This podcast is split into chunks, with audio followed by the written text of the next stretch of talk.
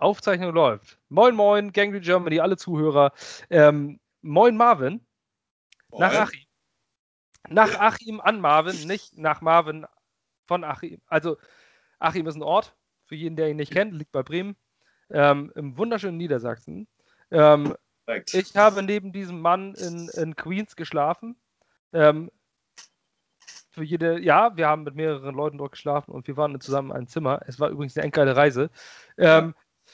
Da haben wir sogar gewonnen gegen die New York Giants, aber wir wollen jetzt zum Roster-Cut kommen. Äh, jeder, der unsere Website verfolgt hat, danke, danke, vielen Dank für, für die ganzen Klicks gestern. Über 700 Leute haben unsere Website gestern besucht.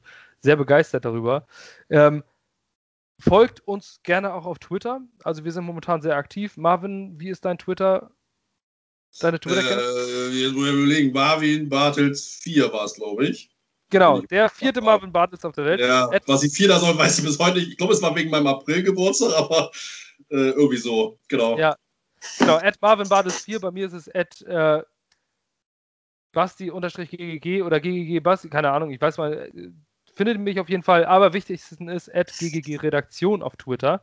Ähm, dort sind wir momentan sehr aktiv. Jetzt in der Saison wird es losgehen. Unsere Website gangrenegermany.com stattet uns einen Besuch ab.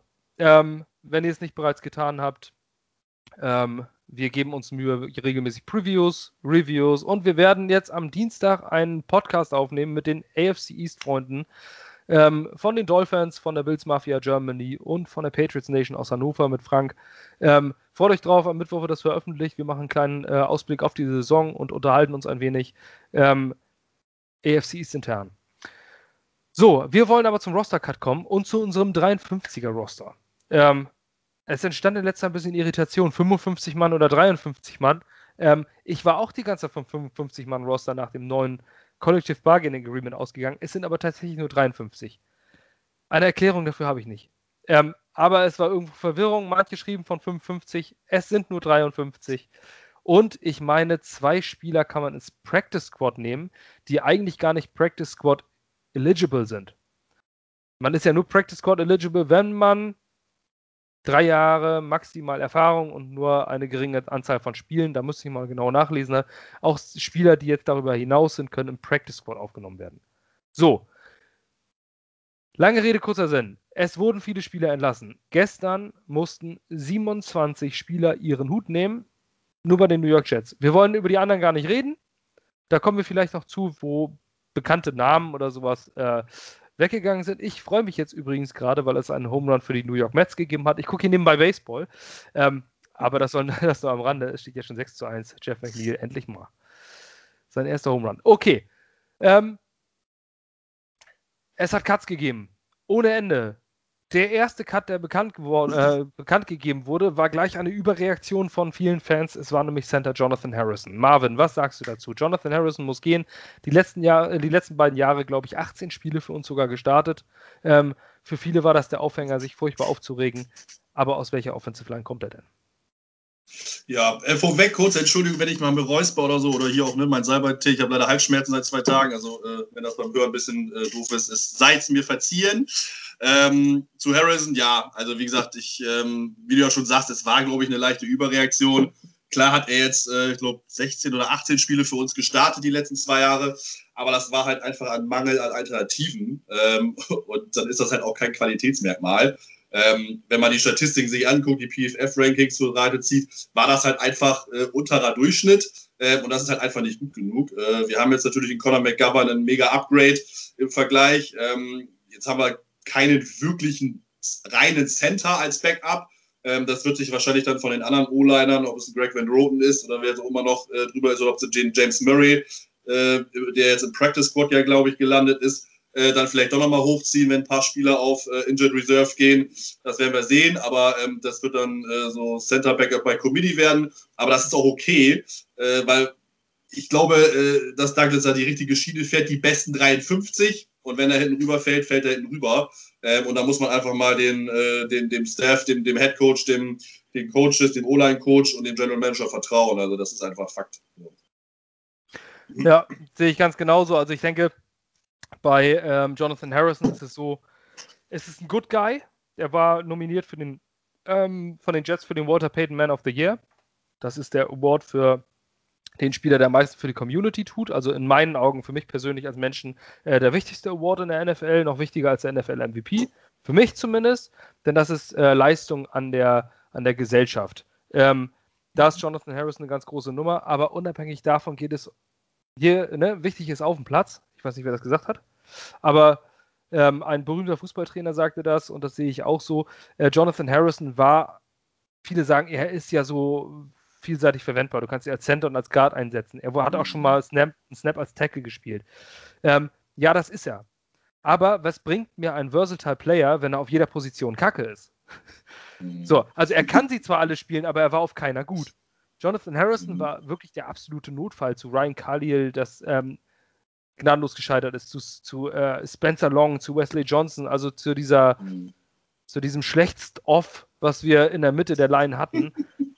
ähm, ist er immer der, der Notnagel gewesen. Er hat 2,25 Millionen jetzt verdient. Die werden komplett freigemacht. Und äh, für mich ist der Cut absolut nachvollziehbar. Ähm, nur weil jemand ein netter Kerl ist, das ist zum Beispiel auch Josh Bellamy, der ist immer irgendwo unter ferner Liefen trotzdem im Kader, weil er irgendwo schon Ewigkeiten, was ich, einen schlimmen Fuß hat oder so, oder schlimmes Bein oder keine Ahnung, was er hat. Ähm, es bringt nichts. Der hätte Jonathan Harrison uns nicht weitergebracht. Überraschend für mich war dann Josh Andrews noch, dass er gehen musste. Wir haben jetzt nämlich kein Backup-Center. Aber mit James Murray, verwirrend manchmal bei Twitter Jimmy Murray, aber das ist ein Spitzname. James Murray ist jetzt heute ein Spieler in den Practice Squad gekommen. Also zumindest haben wir ein Center im, Back, äh, im Backup. Und man muss ja auch sagen, wenn 27 Spieler pro Team entlassen werden und man das auf 32 hochrechnet, sind da ziemlich viele Center dabei. Ähm, die sind alle arbeitslos und man kann in den Active Roster auch immer vom Practice Squad eines anderen Teams Spieler signen, äh, so wie es mit Vincent Smith, unserem Wide Receiver, passiert ist, der letztes Jahr aus dem Practice Squad der Houston Texans geholt wurde. Also man steht nicht plötzlich ohne Center da, sondern man kann sich dort noch bedienen. Ähm, es ging da weiter mit den Cuts. Für mich waren ehrlich gesagt gar nicht so die massiven Überraschungen dabei. Ähm, James Burgess vielleicht noch, der letztes Jahr teilweise Starter war aber von den Linebackern, Inside Linebacker ist der gute Mann. Ich sag mal, von den Inside Linebackern, die gespielt haben und die als Ersatz reinkamen, die ihren Job allesamt gut gemacht haben, den Job immer noch am schlechtesten gemacht hat. Ähm, denn äh, schlecht heißt nicht, dass er schlecht war. Er wird seinen Platz in der NFL finden, denke ich. Aber der Cut ist nachvollziehbar, wenn man sieht, dass ein Blake Cashman einfach jünger ist, dass ein Blake Cashman spielen kann, dass Neville Hewitt einfach äh, mehr gemacht hat, finde ich um äh, in diesem Team zu bleiben. Und Patrick Onwasor, der jetzt ja verletzt ist, wird ja auch nur die ersten drei Wochen, denke ich, äh, weg sein. Mit dieser äh, Injured Reserve Geschichte. Es ist jetzt nämlich mit Corona alles anders. Ähm, man kann Spiele auf Injured Reserve setzen und die kommen nach, drei Wo nach, nach Woche drei zurück. Genauso, jetzt habe ich das nämlich gerade bei Twitter gelesen, als kurze Info. Ähm, mit dem Practice Squad ist das richtig. Äh, man kann zwei Spieler ins Practice Squad nehmen, die nicht Practice Squad eligible sind, Deswegen der 5, die 55. So kommt es zustande. Denn der Beweis ist, wir haben den, nicht wir, aber in der NFL gibt es jetzt den ältesten Practice Squad Spieler aller Zeiten. Und jetzt pass auf, es ist Josh McCown. Josh Auch McCown gelesen, ja. ist Geil. Mitglied im Philadelphia Eagles Practice Squad mit 41 Jahren. Ja. Sensationell, finde ich. Ähm, also das sind diese beiden imaginär oder diese beiden ominösen 55-Mann-Spots. Ja, man so. kann aber auch, glaube ich, 16 Spieler ins Practice Squad holen. Ne? Insgesamt sind es, glaube ich, jetzt 16. 16 statt 12. Meines Wissens. Genau. Äh, genau. Und du kannst auch ja Spieler, die mehr als die drei Jahre Erfahrung haben, zweimal rausschmeißen und in Practice Squad packen, ohne dass sie durch den Waiver Wire müssen. Genau. Ja, das ist jetzt alles ja. ein bisschen anders, weil man keine Preseason-Spieler ja. hatte, weil mehr Spieler genau. die Möglichkeit bekommen haben, äh, bekommen sollen. Ähm, und auch mit dem neuen Collective Bargaining Agreement, dass es einfach Spieler gibt, die ganz so an der, äh, an, daran kratzen, äh, NFL-fähig zu sein, äh, denen noch die Chance zu geben. Finde ich auch ganz gut so. Ja. Bei den Jets ist es Mike White, Quarterback. Der ist jetzt heute wieder. Äh, Mike, übrigens bei den Quarterbacks, aber da kommen wir später zu, ähm, sind Mike White und David Fields gecuttet worden. Die sind äh, wieder bei den Jets jetzt. Aber wir gehen noch weiter zu den Cuts. Hat dich noch irgendwas wirklich überrascht? Also bei mir waren es alles so, also nee. zumindest nicht von dem, was gecuttet wurde. Mich hat es ein bisschen überrascht tatsächlich, dass äh, Jehu Chesson gecuttet wurde, der Wide Receiver. Der hat ähm, ab und zu mal in den Starting-Teams gespielt. Liegt aber auch an unserer mhm. Receiver-Situation. Und ein bisschen überrascht war ich dann doch von Dante Moncrief, dass man ihn gleich wieder rausgeschmissen hat. Ja, ich bin da mal so, die Spieler, die halt sehr kurzfristig dazukommen, haben ja relativ wenig Chancen immer, ne? Auch egal, ob du jetzt ein erfahrener Spieler bist oder nicht. Ähm, ich sag mal so, die, die, ich habe jetzt dadurch, da ich jetzt letzte Woche im Urlaub war, nicht so viel mitbekommen, aber ähm, dadurch, dass ja viele verletzt waren, äh, ist so ein, auch wie so ein Chesson natürlich mehr im Rampenlicht. Ähm, und ich glaube schon, dass man sich von Vincent Smith und Jeff Smith äh, sehr, sehr viel verspricht. Ähm, Smith natürlich jetzt mit der Verletzung ähm, anscheinend nur zwei Wochen, also Woche zwei ist er wohl wieder fit, weil er wohl schneller heilt. Ähm, Vincent oder Jeff? Nee, Vincent. okay. Äh, mit seiner Ab Muskelabrissgeschichte. Ähm, und der ist natürlich dann eher fit, äh, wieder fit, aber äh, davon verspricht man sich wohl sehr viel. Ähm, und dann ist halt die Frage, wie er sich gegeben hat. Aber ich habe jetzt von Moncrief auch nicht wirklich viel mitbekommen, dass der jetzt wirklich herausragend gewesen wäre. Und das hätte er ja sein müssen, ne? um wirklich eine Chance zu haben. Von daher überrascht mich der Cut nicht. Ich glaube, Erfahrung hätte geholfen, weil wir natürlich dann ein junges, halbwegs unerfahrenes Re Receiving Core haben, mal abgesehen von Crowder und Perryman. Ähm, aber gut, die Entscheidung ist so gefallen, aber überrascht hat mich das jetzt nicht. Also naja, Dante Moncrief hat es auch die letzten beiden Jahre. In welchen Teams war das? Äh, ähm, Steelers und Colts, ne? Ja, bei den Colts war, glaube ich, oder Jaguars war, glaube ich, auch. Naja, auf jeden Fall hat, ja. er, äh, hat er sich nicht wirklich durchsetzen können. Ähm, und das scheint jetzt ja weitergegangen. Er hat natürlich nicht lange die Chance ja. gehabt, nur ein paar Tage. Ja. Aber ähm, wenn du es in, ich sag mal so, wenn du es in, in dieser Receiver-Gruppe, die die Jets haben, nicht schaffst, dann hast du es auch nicht verdient. Mhm. Ähm, Genau. Das muss man einfach sagen. Ja, bei den Cuts war nichts weiteres Überraschendes eigentlich sonst. Ähm, es ging so seinen Gang. Undrafted Rookies hat es nur einer geschafft. Das hat mich irre gefreut. Das war nämlich Bryce Huff. Ähm, Memphis Tigers ist es der einzige Undrafted Spieler, der es äh, geschafft hat. Ein bisschen überraschend fand ich noch, dass die äh, Quarterbacks beide raus sind ähm, dass David Fales und Mike White gegangen sind. Das sollte die, den äh, Depth Chart ja relativ klar machen, aber die Positionsgruppen gehen wir jetzt durch. Jetzt sind es nämlich der 53-Mann-Roster, wie er jetzt steht. Wir fangen ganz hinten an bei den Special Teams. Brad Mayer musste schon vorher gehen. Das ist, glaube ich, schon zwei Tage oder drei Tage her. Ja. Ähm, der ist nicht dem, ne, nicht dem endgültigen Cut zum Opfer gefallen. Ähm, Sam Ficken wird unser Kicker für die Saison, offensichtlich zumindest. Ähm, man weiß nie, was sich da entwickelt. Es kann natürlich sein, dass er einen verschießt und zack haben wir den nächsten Kicker. Ähm, nicht überall ist es so wie in Indianapolis, die, glaube ich, in den letzten 22 Jahren jetzt gerade ihren dritten Kicker haben. Mit Rodrigo Blankenship. Ähm, ja. Der Spieler, der nur deswegen überall beliebt ist, weil er eine Brille aufhat. So einfach sind manche Fans. Das führt schon dazu, dass du ihn dann toll findest. Gut, es ist äh, die kleine Welt da draußen. So schlecht bei Georgia war der auch nicht. Also das muss man auch so sagen, er ist auch ein guter Kicker. Also bei Georgia ja. war der richtig gut. Ich habe den ein paar Mal gesehen. Ähm, der kann schon kicken. Mit der Brille fällt halt auf, aber äh, der ist schon nicht schlecht. Aber gut, die Colts mit Vanderjack und Terry hatten halt auch mal viele Jahre. Das ist, ja, äh, ja, aber das ist halt aber auch was ganz anderes vom College zur NFL, ja. auch von, von, den Positionen genau. den, weil die Hashmarks natürlich in der, in, im College auch viel weiter auseinander liegen. Ähm, mhm. Du musst in der NFL eigentlich immer gerade kicken. So, das ist halt mhm. wirklich schwieriger. Ähm, man sieht einen Roberto Aguayo. Mhm. Second Round Pick damals der Buccaneers. Da war, der ist da von der Accuracy her der beste Kicker der College-Geschichte. Das muss man sich mal ausmalen. Und die Amis spielen schon seit Mitte des 19. Jahrhunderts College. 18. Jahrhundert, 1800 noch was. Die spielen die College Football. Und Aguayo war der äh, akkurateste Kicker der Geschichte und hat es nicht geschissen bekommen, in der NFL irgendwie äh, einen Fuß in die Tür zu kriegen, als Second Round Pick. Ähm, Deswegen Vorschusslorbeeren sind da immer schwierig. Schauen wir erstmal, was die, was die in der NFL können und dann nehmen sie unter Vertrag. Ähm, Kare Wedwig war ja noch so ein nächster äh, Sensationsfall, der dann voll, voll durchgefallen ist, der auch kurzzeitig bei uns war. Ähm, jetzt ist es erstmal Sam Ficken. Er hat seinen letzten seinen Job letztes Jahr okay gemacht, sag ich mal. War keine Katastrophe, war okay. Zumindest besser als das, was wir immer vorher hatten. Seit Nick Folk, finde ich. Also Nick Folk, finde ich, war der letzte. Ja. ja. Folk Hero. Aber gut. Sam Ficken wird erstmal unser Kicker sein, zumindest für die Opening Week nächste Woche. Sonntag, da bin ich mir sicher. Braden Mann, der Panther, Sechstrunden-Pick, glaube ich, steht völlig außer Zweifel. Ähm, Marvin, du hast den Breakdown geschrieben. Ich empfehle ja. es euch allen nochmal.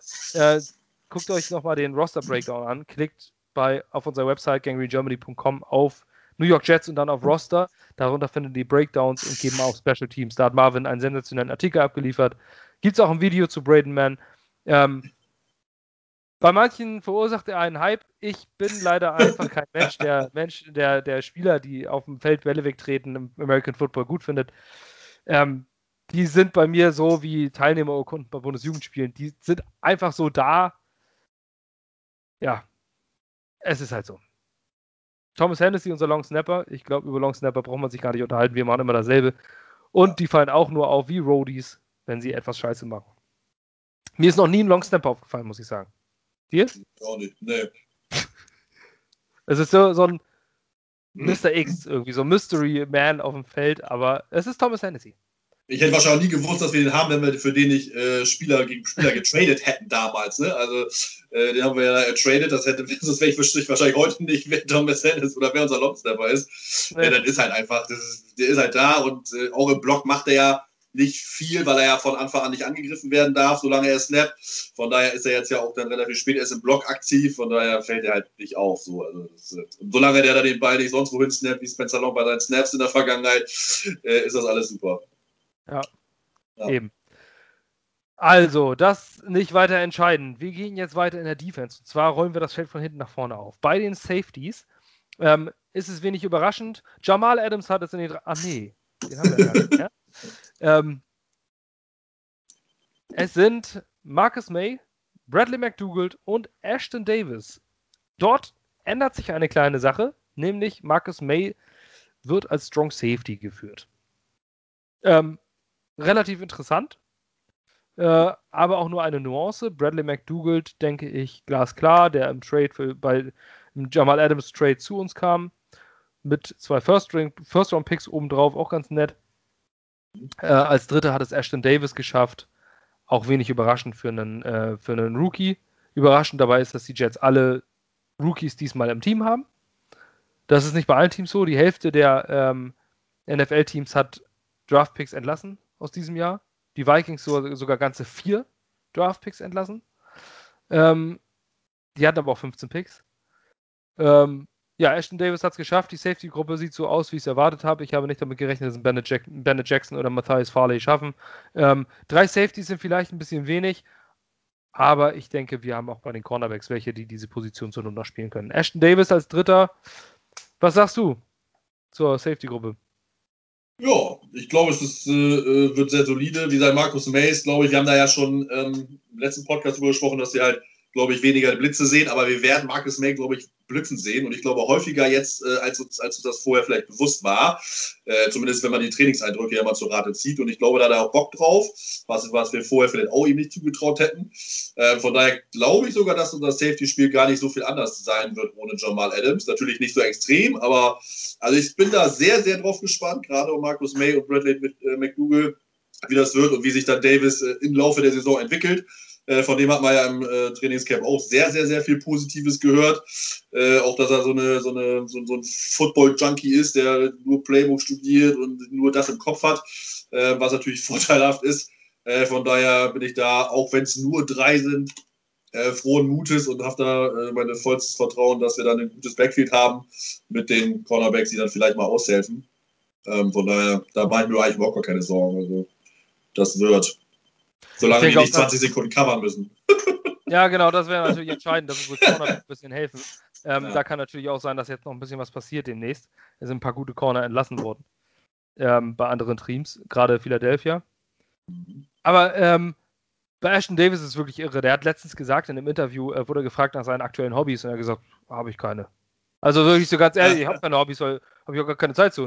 wirklich so und ähm, ja, und, und, mit dem Auto und so. Ich habe kein Auto, ich fahre mit dem Fahrrad zum Training. Ich bin, wohne fünf Minuten entfernt. Der hat gerade übrigens, by the way, der hat gerade Film 4 Millionen überwiesen bekommen. Und äh, der hat keine Hobbys und interessiert sich einen Scheiß für Autos. Der fährt mit dem Fahrrad zum Training. So.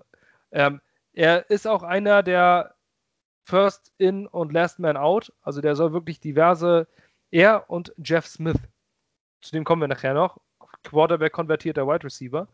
Ähm, sind die Spieler, der hat es auch in den Kader geschafft. Ähm, vorher quasi überhaupt gar kein Name, keine, keine kennt ihn und ähm, diese beiden sind so welche, die Ewigkeiten trainieren, die ganze Zeit nur da sind. Ashton Davis sieht man beim Ballfangen, wo man eben noch einen Backflip macht und sowas.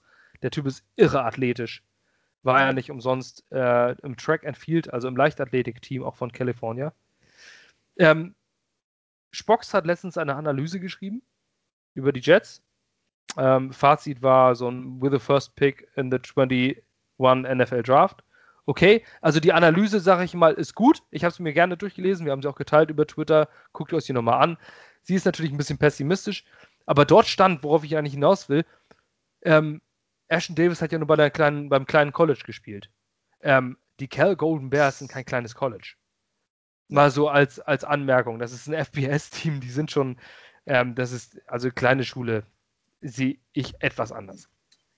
Da kommen auch noch ein paar NFL-Spieler her, ne? Unter anderem so ein, so ein Aaron Rodgers, Quarterback von den Green Bay Packers. Also das ist äh, kein, äh, ja, genau, kein, äh, kein Monmouth oder so, wo so ein armer Running Back wie Pete Guerrero herkommt, ne? Also das, äh, also Unsere Legende. College, genau, und Kerl ist auch äh, studienmäßig äh, auch sehr renommiert, ne? Also UCLA ist da vielleicht das Maß der Dinge, aber die, auch Kerl ist äh, studienmäßig sehr hoch angesiedelt. Also das ist bei weitem kein kleines College süße Bezeichnung. Naja. Nee, ich glaube, das, glaub, das war auch so ein, äh, so ein ja, Missverständnis ja. vielleicht. Oder, aber ja. ansonsten ist es eine tolle Analyse bei Spox. Äh, lest ja. das mal durch. Das lohnt sich sowieso.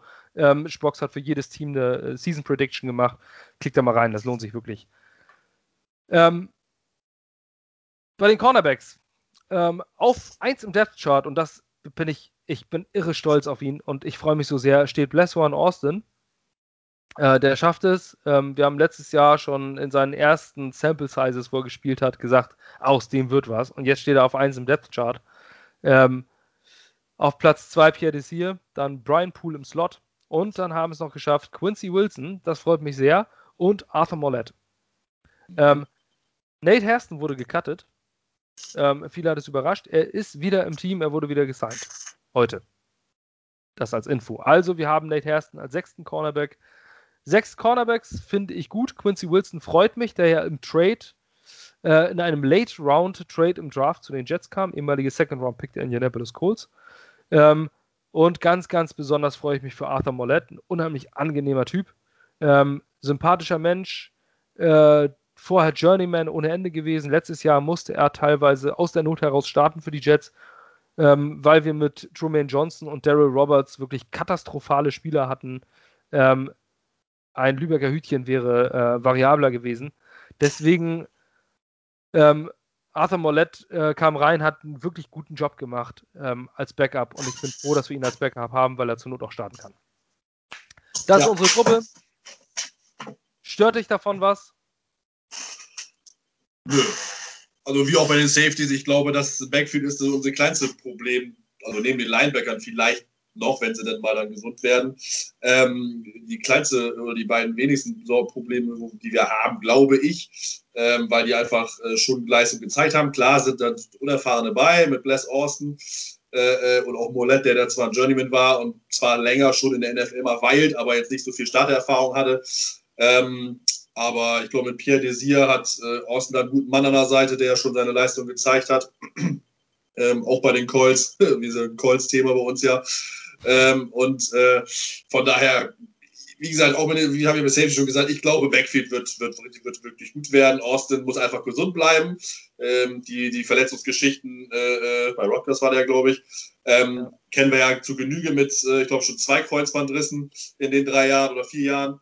Ähm, das ist natürlich immer dann wackelig, ähm, aber talentmäßig, meine, man hat den Jungen ja jetzt gesehen, du hast es ja schon gesagt, der besteht ja nur noch aus Muskeln. Also ich glaube irgendwie, kann Muskeln er, der war Muskeln. Ja, genau. Der hat ja noch weniger Körperfett als, als Le'Veon Bell und der war ja schon, ist ja schon ein Tier. Ähm, also er ist schon abgefahren, der ist sowas von fit und der hat einfach, was wir auch schon gesagt haben, einfach Instinkt-Football. Der weiß genau, was er machen muss hat Greg Williams ja auch gesagt, wo, dann, wo es dann eine geile Szene gab, die, die für Williams rausgestochen hat. Also ich glaube, wir werden an Austin sehr viel Freude haben, auch an unseren Cornerbacks. Von daher, äh, ich bin da wieder bei beiden Positionsgruppen frohen Mutes, dass das äh, eine Stärke von uns werden könnte. Wir müssen halt mehr Interceptions kreieren. Wir brauchen halt Turnover. Ne? Das war auch letztes Jahr schwierig. Ähm, Covern konnten wir, wir haben Persiflexus äh, glaube ich, gar nicht so wenig gehabt. Aber Interceptions, und das ist so ein, so ein Knock natürlich an Adams. Da hoffe ich mit McDougal, der, glaube ich, letzte Saison sechs hatte, wenn mich alles täuscht. Und ob das Karriere war, weiß ich gar nicht. Äh, mit May und McDougal und auch vielleicht ein Ashton Davis und plus die Corner, dass wir einfach mehr Interceptions einfach generieren und mehr die Offense Feld kriegen. Ne? Das wäre halt so eine Sache, die einfach besser werden muss. Aber sonst bin ich da guter Dinge. Ja, und während es wundert, dass der Name Cornerback äh, Bryce Hall, unser Viertrunden-Pick, nee, sechs Runden, fünf Runden, fünf Runde. Fünf Runde, ja. Ähm, nicht gehört wurde und denkt, um Gottes Willen, der wurde gecuttet. Es war eine Fehlinformation, nach die nach ein paar Minuten wieder korrigiert wurde. Ähm, er ist noch verletzt, bringt die Verletzung aus Virginia noch mit und startet auf der Non-Football Injury List. Wird wahrscheinlich nach sechs Wochen aktiviert werden können. Ähm, also Bryce Hall ist und bleibt ein Jet. Er ist nicht gecuttet worden. Wir haben jetzt äh, nach der ganzen Geschichte ähm, noch ein paar Cornerbacks im Practice Squad soeben reingekommen. Wenn ihr unsere Website folgt, habt ihr das schon gelesen. Lamar Jackson, ähm, nicht der NFL-MVP, sondern der Undrafted Free Agent. Und Cornerback Zane Lewis, der letzte Woche bereits äh, geclaimed wurde, irgendwo von Waivers. Ich weiß gar nicht, wo er herkommt. Wir haben noch zwei in der Hinterhand und natürlich noch Bryce Hall auf der Liste. Ich denke, da sind wir gar nicht so schlecht aufgestellt. Es sind nicht die ganz großen Namen, aber ich glaube, Blesser und Austin würden Pro Bowler. Nehmt mich gerne beim Wort. ähm, ja, cool. ich bin tatsächlich einer der wenigen. Ich habe sogar ein Trikot von Bless Austin bestellt. Ich, ich, weiß nicht, ob ich der Einzige aus Europa bin, der das getan hat, aber es ist gerade auf dem Weg, denn ähm, ich bin ein ganz, ganz großer Fan von ihm. Aber manche, die unserer Newsseite folgen, die wissen das wahrscheinlich schon. Bei den Inside Linebackern steht auf 1 Neville Hewitt. Wir, haben es vorhin schon gesagt, für uns verdient. Er hat äh, alles gemacht, was man von ihm erwartet hat. Kam damals von den Miami Dolphins, ähm, auch mehr oder weniger als Backup Journeyman und hat wirklich, wirklich sich den Arsch aufgerissen, um dort zu stehen, wo er jetzt steht. Und hat sich das verdient. Nicht gut in der Coverage, aber dafür ein irre guter Runstopper. Ähm, James Burgess hatten wir jetzt auch schon die Überraschung, dass er gegangen worden ist.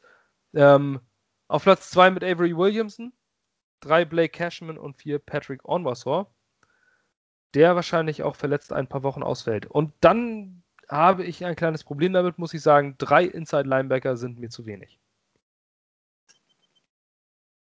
Ja, ist äh, gerade mit den Verletzungen jetzt von, von Onwasor ist das natürlich schwierig, ja. Das ist so, ja. Mal gucken, was die Idee ist.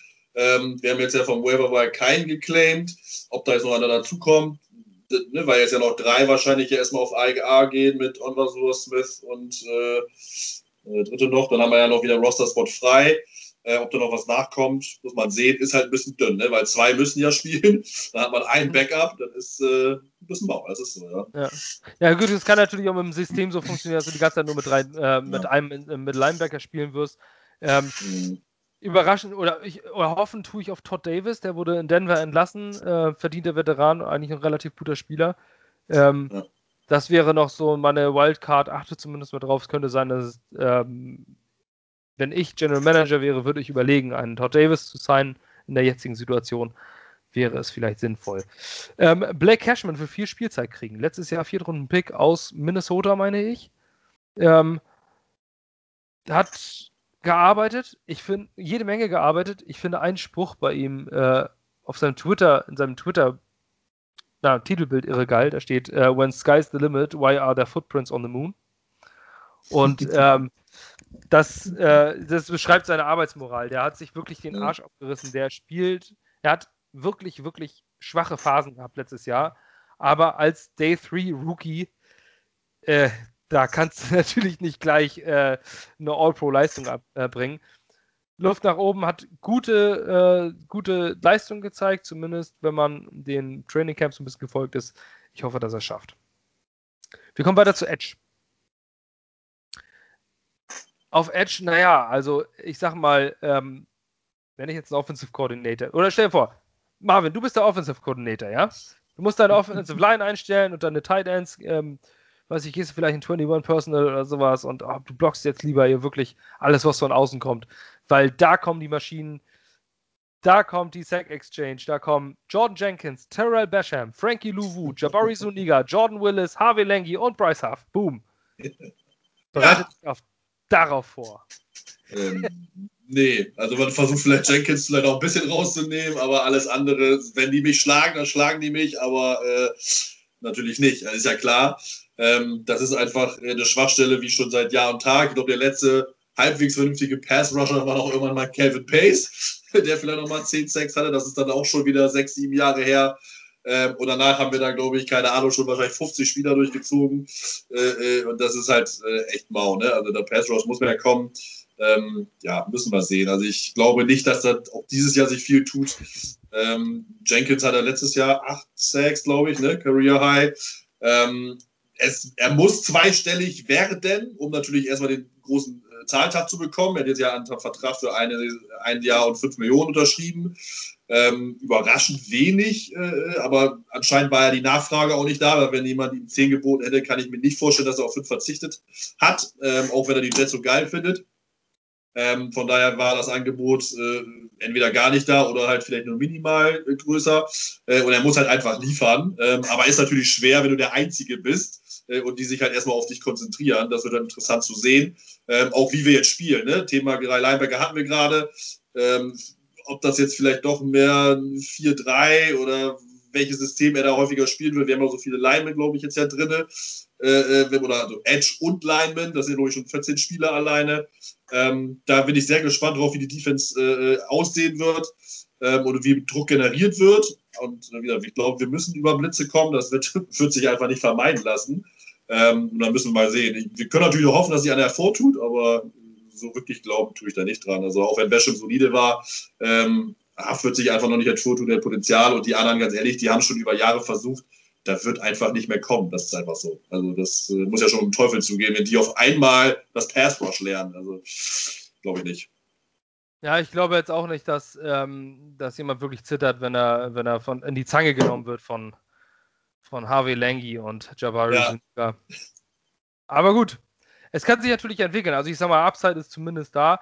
Ähm, ja. Man sollte nicht erwarten, Fans erwarten ähm, zu viel in der Regel. Man sollte jetzt nicht erwarten, dass ein Bryce Huff sofort einschlägt und diverse Sex leistet.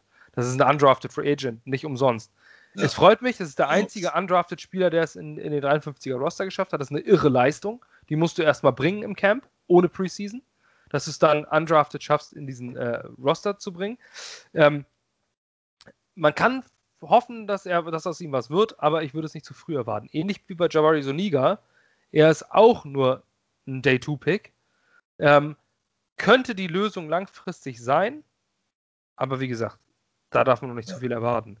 Und der, wie wir es gerade gehört haben, der Offensive Coordinator macht sich dabei nicht in die Hose, wenn er diesen Namen liest. Wollen wir einfach hoffen, dass sich was entwickelt oder vielleicht noch was geholt wird. Ein Shaquem Griffin bei ähm, den Seahawks wurde entlassen. Ähm, der ist natürlich hauptsächlich dadurch bekannt, dass er nur eine Hand hat. Ähm, der war bei den UCF Knights damals ein irre guter Pass-Rusher in dieser Perfect Season, in der 13-0-Saison, die UCF damals gemacht hat. Ähm, hat sich bei Seattle nicht wirklich durchsetzen können. Ist jetzt im Waiver Wire vielleicht, also ich hätte zumindest einen Claim draufgelegt, um es mal zumindest zu versuchen. Warten wir mal ab, ob es hier noch was tut. Ähm, für mich so eine kleine Wildcarder Jordan Willis, damals von den Bengals gewesen ähm, mhm. der vielleicht noch ein bisschen Alarm machen könnte. Aber gut, das sind zumindest unsere sieben. Nochmal vorlesen: George Jenkins, Terrell Basham, Frankie Louvu, Jabari Zuniga, Jordan Willis, Harvey Lengi und Bryce Huff. Kommen wir zur D-Line. Da für mich wirklich über, nicht eine einzige Überraschung. Es ist genauso wie eigentlich jeder, ich glaube fast jeder ähm, Jets-Fan das gerechnet hätte. Wir haben sieben Interior Defensive Linemen.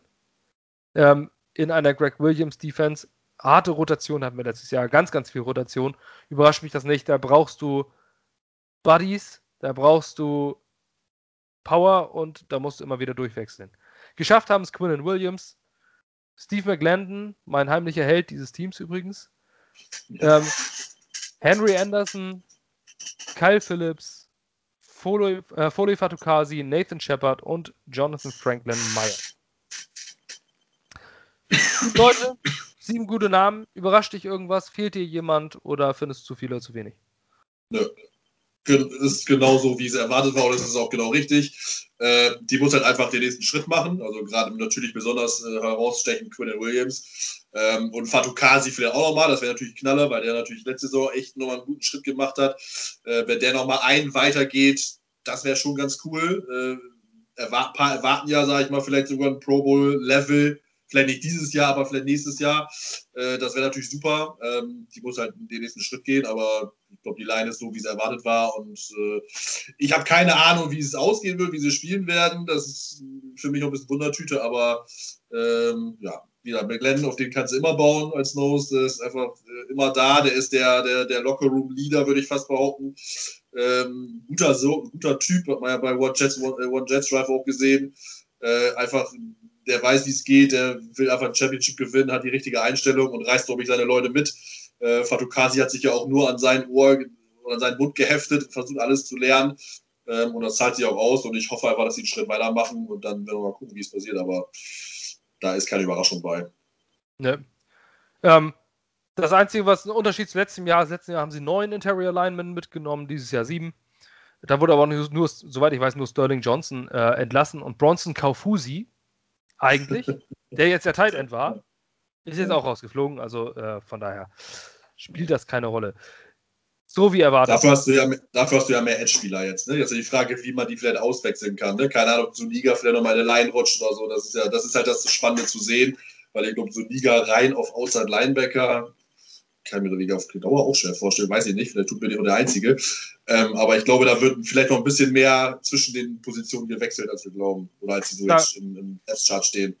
Da gibt es ganz viel Rotationen. Insgesamt sind es 14 ja. äh, Edge und Linemen. Genau äh, die Linemen, aber da gibt es ganz viel Rotation. Das ist gerade die Sache von, von Greg Williams, der immer äh, auf das Skillset seiner Spieler achtet, im Gegensatz zu unserer offensiven Coaching-Seite. Ähm, wird dort auf das Skillset geachtet und immer wieder durchgewechselt, durchgewechselt. So. Die Defense steht. In, ich bin sehr zufrieden mit der Defense. Die D-Line, denke ich, ist eine der Stärken dieses Teams. Kommen wir auf die andere Seite. Und da auch in die Line. Da haben wir den einsamen Center Conor McGovern. Das war's. Jonathan Harrison und Josh Andrews sind gecuttet worden. Wir haben uns aber am Anfang schon drüber unterhalten, deswegen will ich jetzt nicht weiter darauf eingehen. Conor McGovern, großes äh, Free Agency Pickup, das war glasklar, dass der da steht. Die Überraschung ist gehen null. Nur die Überraschung ist da, dass wir keinen Backup haben. Ähm, ja. Es heißt, dass Greg Van Roten und Cameron Clark Center spielen können. Und das auch schon zumindest gemacht haben. Wäre ja schon mal ganz nett, denn bei den Guards hat es nämlich Cameron Clark fünf Runden Pick geschafft. Wir haben vier Guards auf dem Zettel. Das sind die Starting Guards Alex Lewis und Greg Van Roten. Und Cameron Clark und leicht überraschend für mich Conor McDermott. Mhm. Das ist einer so dieser Namen, die immer wieder aufpoppten, so von wegen, ich glaube, die Jets mögen den wirklich. Hat man ab und zu gelesen und es hat sich ausgezahlt. Conor McDermott kommt quasi aus dem Nichts und hat sein 53er Roster geschafft. Vielleicht haben wir ein kleines Juwel. Conor McDermott ist ein Riese. Ich glaube, der ist 6 Fuß 8 oder sowas. Der ist noch größer ja. als Michael Beckton. Mhm. ähm, wie gesagt, ohne Preseason-Spiele ist es schwer, Sample Size zu bekommen selber. Man nimmt es jetzt einfach mal als gegeben hin. Ähm, Conor McDermott. Ja. Hast du zu der Positionsgruppe aktuell? Ich würde jetzt einfach die, die Tackles noch dazu nehmen. Das sind nämlich Mackay Beckton, George Fant und Chuma Edoga. Ähm, Überrascht dich das irgendwas? Was hältst du von unserer Line aktuell? Also ja, bei McDermott haben wir auch überrascht, zumal er ja auch noch Knieverletzungen hatte. Also ich glaube, der hat ja auch äh, ein paar Tage nicht mittrainieren können. Oder vielleicht, ich weiß nicht, ob er jetzt die letzte, jetzt in der, jetzt in der vergangenen Woche wieder trainiert hat. Ähm, das habe ich schon überrascht, weil er, glaube ich, auch ja schon ein bisschen länger in der Liga ist und ein paar Mal äh, immer mal wieder gecuttet wurde von Teams. Ähm, von daher, das überrascht mich schon. Aber sonst ist das erwartbar gewesen. Und wieder, ich bin echt, da bin ich kein O-Line-Experte. da würde Per jetzt, glaube ich, mehr sagen zu können. Aber ähm, das sind halt die Spiele, die wir haben. Äh, äh, ich sag mal so, ich hoffe einfach, dass es ein Upgrade ist. Ähm, und dass es halt nicht nur fünf andere sind, wie wir es ja beim letzten Podcast schon besprochen haben. Aber ganz ehrlich, da habe ich äh, tue ich mich schwer, was zu sagen, weil Roland ist einfach nicht so mein Steckenpferd. Da muss man abwarten, wie es läuft. Ich hoffe wirklich einfach, dass Becken sag mal, gut in die Saison kommt. Ähm, Im Run-Game da erstmal die Leute alle wegschubst, bis auf die Tribüne, weil ist ja keiner da, kann er ja keinen verletzen. Ähm, und dann äh, gucken wir mal, äh, wie er sich entwickelt. Ähm, McGovern wird solide sein, Lewis, äh, oder wird hoffentlich sogar gut sein. Äh, und und äh, Lewis und Roten hoffentlich solide. Und ganz ehrlich, dann ist das schon äh, ein Schritt weiter als letzte Saison. Und dann haben wir schon viel erreicht. Und dann ist, ist wir sind halt einfach ein Work in Progress, wie man so schön sagt. Ähm, und man darf sich halt wirklich nicht zu viel erwarten. Also ich habe auch mega Bock auf die Saison, ähm, einfach weil ich Entwicklungspotenzial sehen will. Äh, und das gilt äh, natürlich für, für Donald wie auch für die ganze Offense, ähm, aber halt auch für die Line. Also da, wenn man da Verbesserungen sieht, ist man ja schon wäre einfach schon glücklich, äh, weil da läuft die Offense auch dementsprechend besser und äh, mal gucken, wie es wird. Aber da beruht, also meine, für, für mir ist es einfach Prinzip Hoffnung. Also es ist wirklich Hoffnung. Äh, da kann ich auch nicht sagen, von wegen, das, das wird, weil, weil, weil das jetzt einfach nur beten. Ein bisschen, muss ich ganz ehrlich gestehen. Also, wir werden es abwarten. Gucken. Ja, gerade weil, was wir ja auch schon im letzten Podcast hatten, diese äh, eine Offensive Line natürlich auch zusammenwachsen muss. Gerade Game Time, wir haben es letztes ja. Jahr am Anfang gesehen mit Khalil etc., das war Osenwili ja. letztes Jahr. Da waren zwar vernünftige Namen, aber es war aber eine absolute Katastrophe, als die, weil die so noch nie zusammengespielt haben. Und da haben sie das erstmal zusammengespielt und man hat genau gesehen, dass sie noch nie zusammengespielt haben. Ähm, ja. Das ist absolutes Teamwork. Da muss äh, jedes Zahnrad greifen. Jeder, der aktiv Football gespielt hat, weiß das. Ich war, man sieht es an meinem Körper, niemals Offensive Lineman, aber ich habe immer ein sehr großes Herz für die Line gehabt. Ähm, ich habe mit denen noch nicht mal zusammen trainiert. Ich habe immer CB oder, äh, oder Safety gespielt. Aber ähm, man hat bei dieser Truppe schon gesehen, sogar bei uns Defensive Backs, die waren nicht so eng zusammen wie die Offensive Line. Die Offensive Line, die sind zusammen äh, in die Sauna gefahren, die haben sich zusammen mit ihren Familien zum Grillen getroffen und sowas.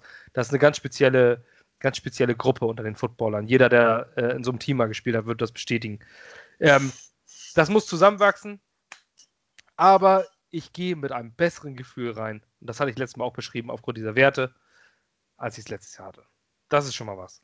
Ähm, Mackay Beckton hat beeindruckt im Camp wirklich beeindruckt. Der hat teilweise Leute einfach so durch Gegend geschubst, äh, die verdiente NFL-Spieler sind.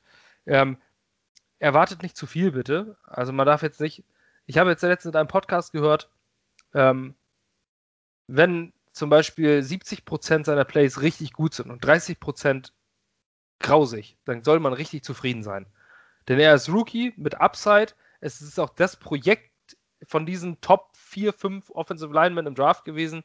Ähm, der am meisten noch an sich arbeiten muss, aber das höchste Athletik und Potenzial hat.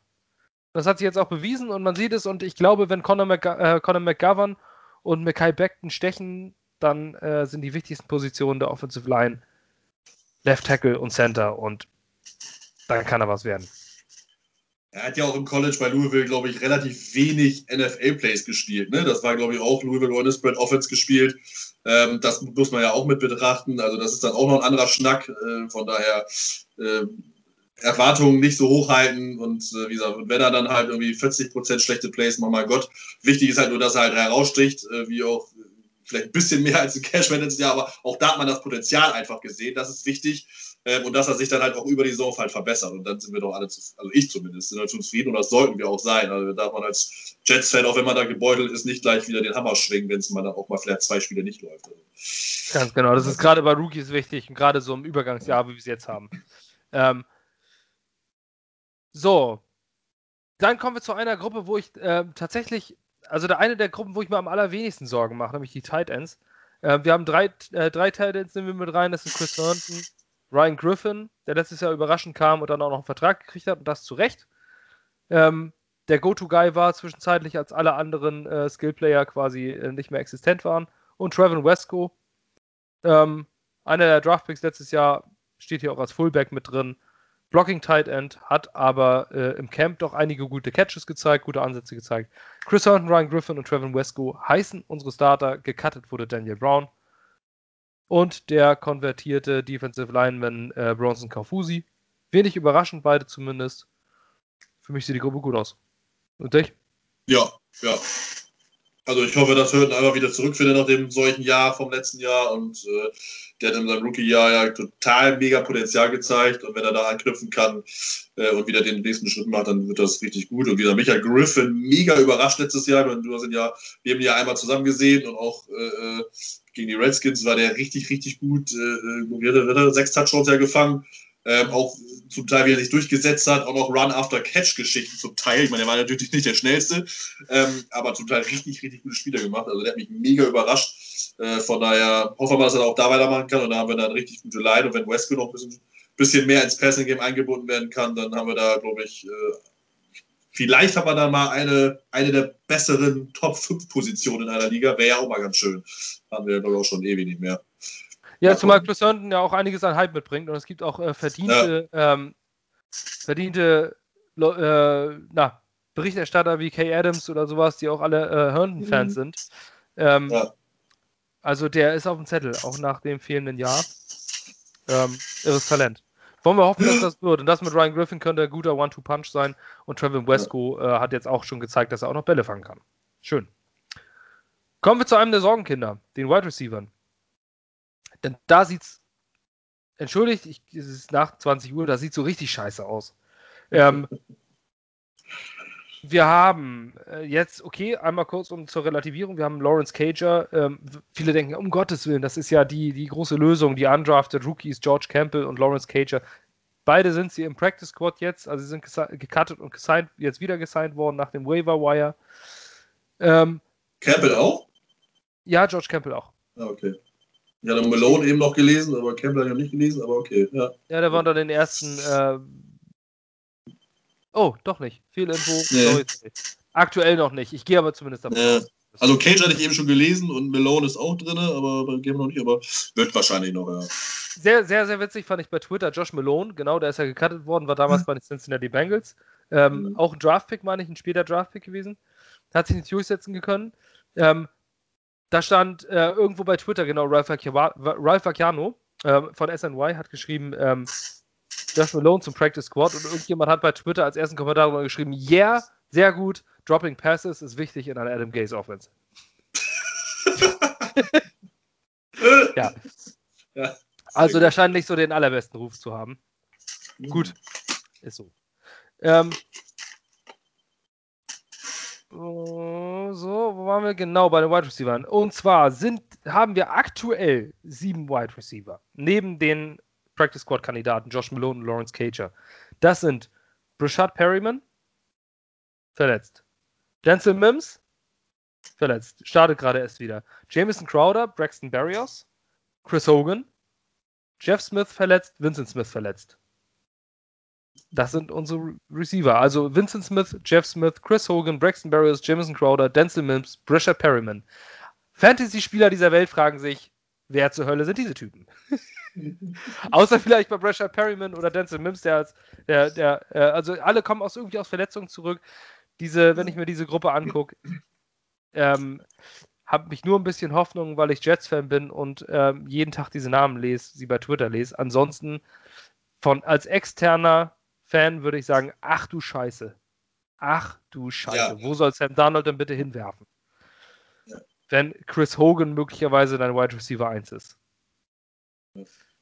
bin früher ab und zu gerne in der Kirche gegangen, vielleicht soll ich das mal anfangen und eine, eine Kerze anzünden oder so. Ich weiß auch ja, genau, einfach also das, für, für das Anspielstation. Ja, ja, das ist, also das ist halt äh, objektiv betrachtet, ist halt grausam, wie du sagst, es ist halt einfach bei uns regiert jetzt einfach äh, äh, die grüne Brille und die Hoffnung, dass sich irgendeiner hervortut oder am besten die ganze Unit äh, und eine Monster-Saison spielt, von der niemand was gedacht hat und äh, äh alle No-Names dann irgendwie geil sind, aber aufgrund der Tatsache, dass ja so viele von denen verletzt waren, ist, ich, ja, also ich weiß nicht. Wir müssen einfach bei Sams Entwicklung auf die Tight Ends hoffen, glaube ich. Ähm, und dass Perryman äh, durch die Erfahrung äh, weiß, wie er mit in die Saison gehen muss und äh, alles andere lastet dann auf Crowder.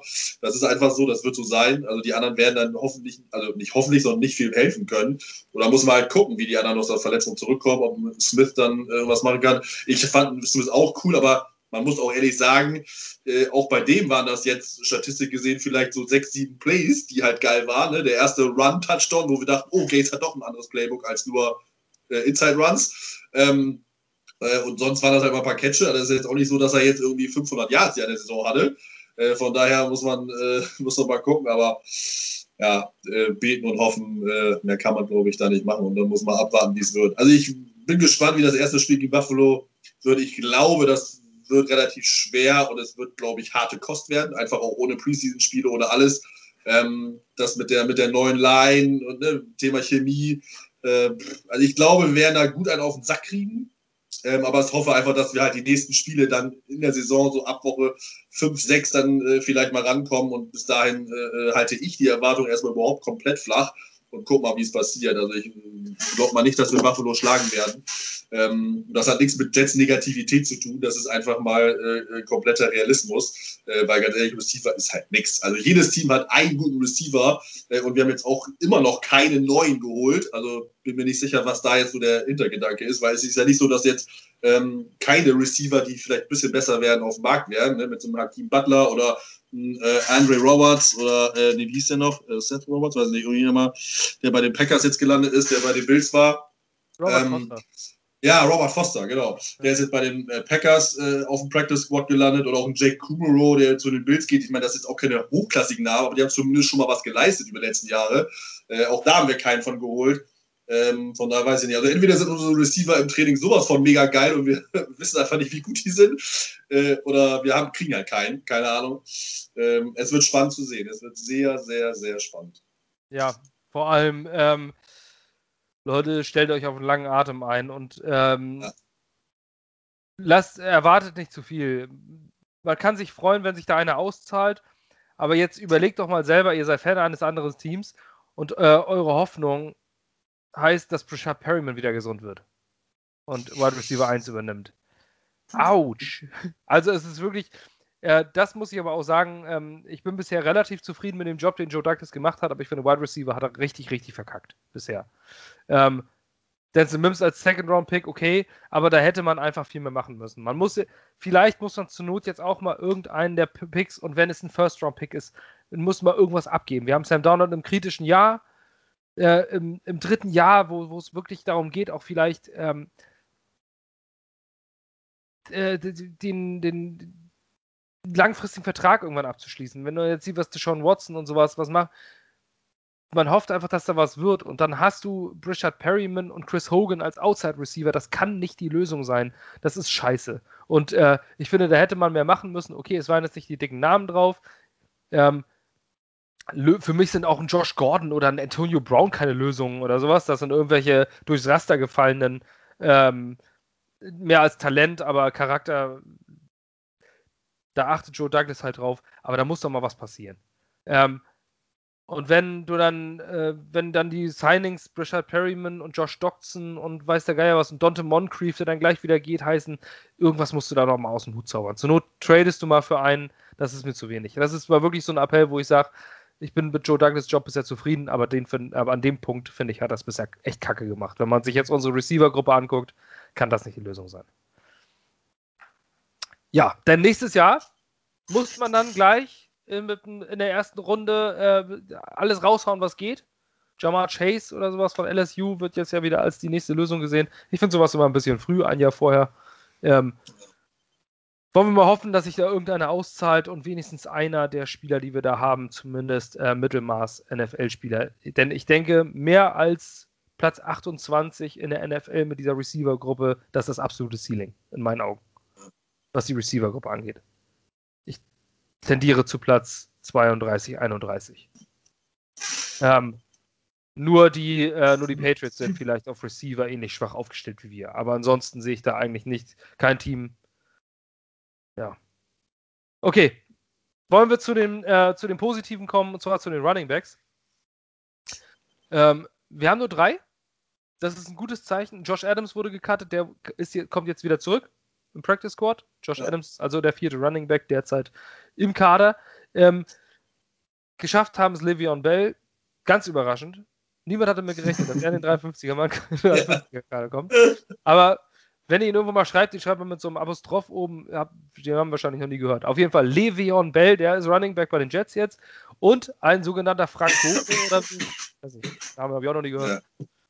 So, zumindest sind das die beiden, die Michael P. Ryan ähm, abrunden. Ich bin ganz froh darüber, dass es nur drei geworden sind, dass es Le'Veon Bell, Frank Gore und Michael P. Ryan sind, weil das heißt, dass Michael P. Ryans Knöchelverletzung offensichtlich nicht so schlimm ist. Ähm, P. Ryan hat sehr beeindrucktes Camp hinterlassen, hat viele Big Plays gemacht. Ähm, und vor allem auch Frank Gore, der alte Mann. Ähm, sein 76. Jahr in der NFL. Er ist wirklich ähm, immer noch, er ist immer, er läuft immer noch, egal, ich glaube, du kannst einen Rollator davor spannen, der läuft immer noch äh, irgendwo durch.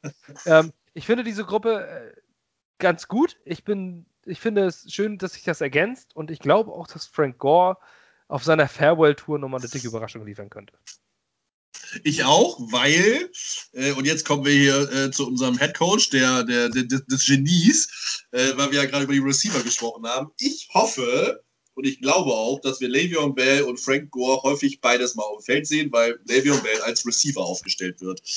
Ähm, das hoffe ich einfach ähm, und glaube ich auch, dass das passieren wird. Äh, weil einfach die Position ja so schlecht ist, da muss irgendwie noch ein anderer, ein anderer Gedanke hinter. Und Bell wurde letztes Jahr ja fast gar nicht als Passempfänger eingesetzt, was ja auch eigentlich mit seine Stärke ist und warum er ja eigentlich auch so viel Geld wollte, weil er sagte, Leute, ich bin ja nicht nur ein reiner, reiner, reiner Running Back, äh, sondern ich mache ja auch so viele äh, Receiving Guards äh, à la Christian McCaffrey ähm, wenn man das Beispiel nehmen würde und äh, dann verdiene ich einfach mehr.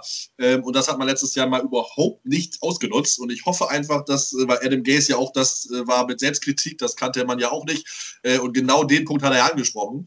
Von daher hoffe ich einfach, dass sie äh, äh Bell häufiger im, oder Bell häufiger äh, als Receiver sehen und dann Gore als Running Back. Und dann gucken wir mal, wie es mit, mit P-Ryan wird, wer wie viel Touches bekommt. Aber äh, das wird sehr, sehr spannend zu sehen, wie das in der Offense sich gestaltet. Bin gespannt. Also, das ist so die Hoffnung und dann gucken wir mal, wie es wird. Aber das äh, kann eine Stärke werden, definitiv, ja. Und muss vor auch. Allem, ja, vor allem, ähm, wenn die Big Plays kamen durch Running Plays, dann ging das immer über links im Training bisher. Also immer über Mackay Beckton und Alex Lewis. Mhm. Die beiden haben immer die Lücke gerissen und darüber ging alles. Und ähm, man muss auch vom Stil her sagen, vom Stilunterschied ist es, ähm, ist Le'Veon Bell jemand, der natürlich dieses Abwartende, warten, bis sich die Lücke öffnet. Mhm. Und wenn du eine Offensive Line hast, die keine Lücken öffnet, dann kannst du lange warten, dann wirst du halt früh getackelt. Das spricht auch dafür, weil Le'Veon Bell mit Abstand der Running Back der gesamten NFL war letztes Jahr, der am frühesten den ersten Touch bekommen hat, von der Zahl, von der Jahrzahl her. Also am frühesten berührt wurde vor allen anderen. Ähm, die ganzen Big Plays kamen über die linke Seite, wo Mackay Beckton natürlich mit seinem Körper ein irre guter ähm, Lückenreißer für die Line ist. Wo ich jetzt drauf hinaus wollte, ist, Frank Gore ist nämlich genau dieser Spielertyp, Kopf runter, ab durch die Wand. Schon immer gewesen und ist damit sehr erfolgreich. Und deswegen glaube ich, dass, man, dass wir relativ viel Frank Gore sehen werden dieses Jahr. Ähm, ja das könnte die Positionengruppe, also Running Backs und Tight Ends, das könnte so unsere Gruppen sein, die für die Punkte zuständig sind. Weil von außen sehe ich ja. da nicht viel kommen. Ähm, ja. Aber von den Running Backs erwarte ich doch relativ viel. Und ganz kurz am Rande, ähm, Le'Veon Bell wird eine vierstellige Jahrsaison haben bei Rushings. Bin ich mir relativ sicher. Hm. Ja. Ähm, Sehr gut. das sind die Running Backs. Kommen wir zu den Quarterbacks. Ähm, Joe Flacco wird höchstwahrscheinlich die ersten sechs Wochen nicht spielen. Das war lange zu erwarten. Mike White und David Fales sind gecuttet worden. Ähm, David Fales, ich glaube, ich weiß nicht, ob das irgendwie der geheime Zwilling von Adam Gase ist oder sowas. Der hat irgendwie in der NFL noch nie was geliefert, aber Adam Gase schleppt ihn immer mit. Mike White und David Fales. Mike White hat ein gutes Camp gehabt, kommt jetzt ins Practice Squad zurück. David Fales auch im Practice Squad und die Jets überlegen ja immer noch, einen Quarterback komplett in Quarantäne zu setzen für den Fall eines Corona-Ausbruches. Also ist wahrscheinlich die Geheimwaffe der Jets ein, wie schrieb es mal jemand, ein eingefrorener David Fails in irgendeinem, in irgendeinem Büro, äh, in irgendeinem Labor, wo sie ihn einfrieren und für den Fall der Fälle als Geheimwaffe dann David Fails äh, auftauen. Unsere Quarterback-Gruppe ist Sam Darnold, Joe Flacco und James Morgan und das finde ich extrem wenig überraschend, denn Joe Flacco hat man geholt, der Typ ist Super Bowl MVP äh, gewesen, niemals ein Pro Bowler, aber immer ein solider Starter in der NFL gewesen. Ähm, die meiste Erfahrung, den stellst du als Backup dahin, glasklar. Und James Morgan als Viertrunden-Pick, warum sollte man den cutten? Das wäre dämlich. Denn dann würde er das Waiver, ähm, durch die Waiver gehen und dann hätte ihn garantiert jemand geclaimed. Deswegen äh, sind das unsere drei.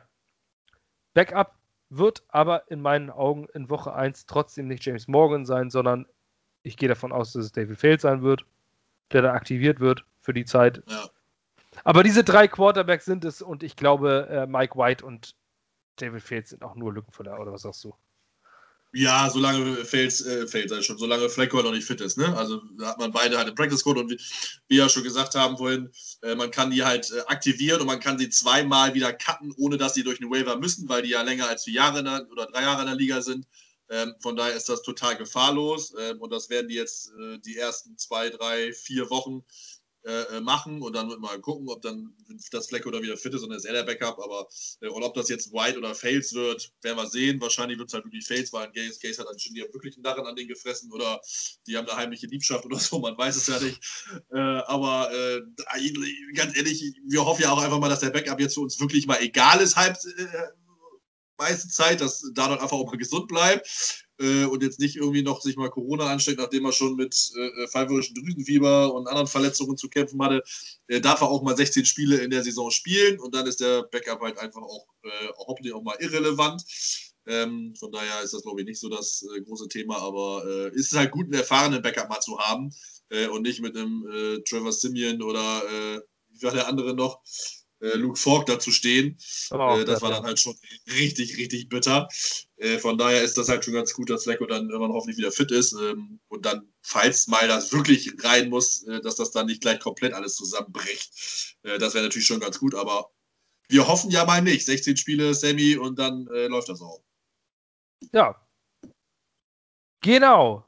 Ähm, das war es auch schon. Also jetzt zumindest bei unserem 53-Mann-Roster. Ihr könnt euch das jetzt alles mal angucken. Jetzt auch mal kurz als Randinfo. Vielleicht habt ihr es noch nicht mitbekommen. Jetzt am Montagmorgen hört ihr das. Ähm, Daniel Brown, Tight End, ist, bereit, ist wieder zum äh, 53-Mann-Roster gesigned worden.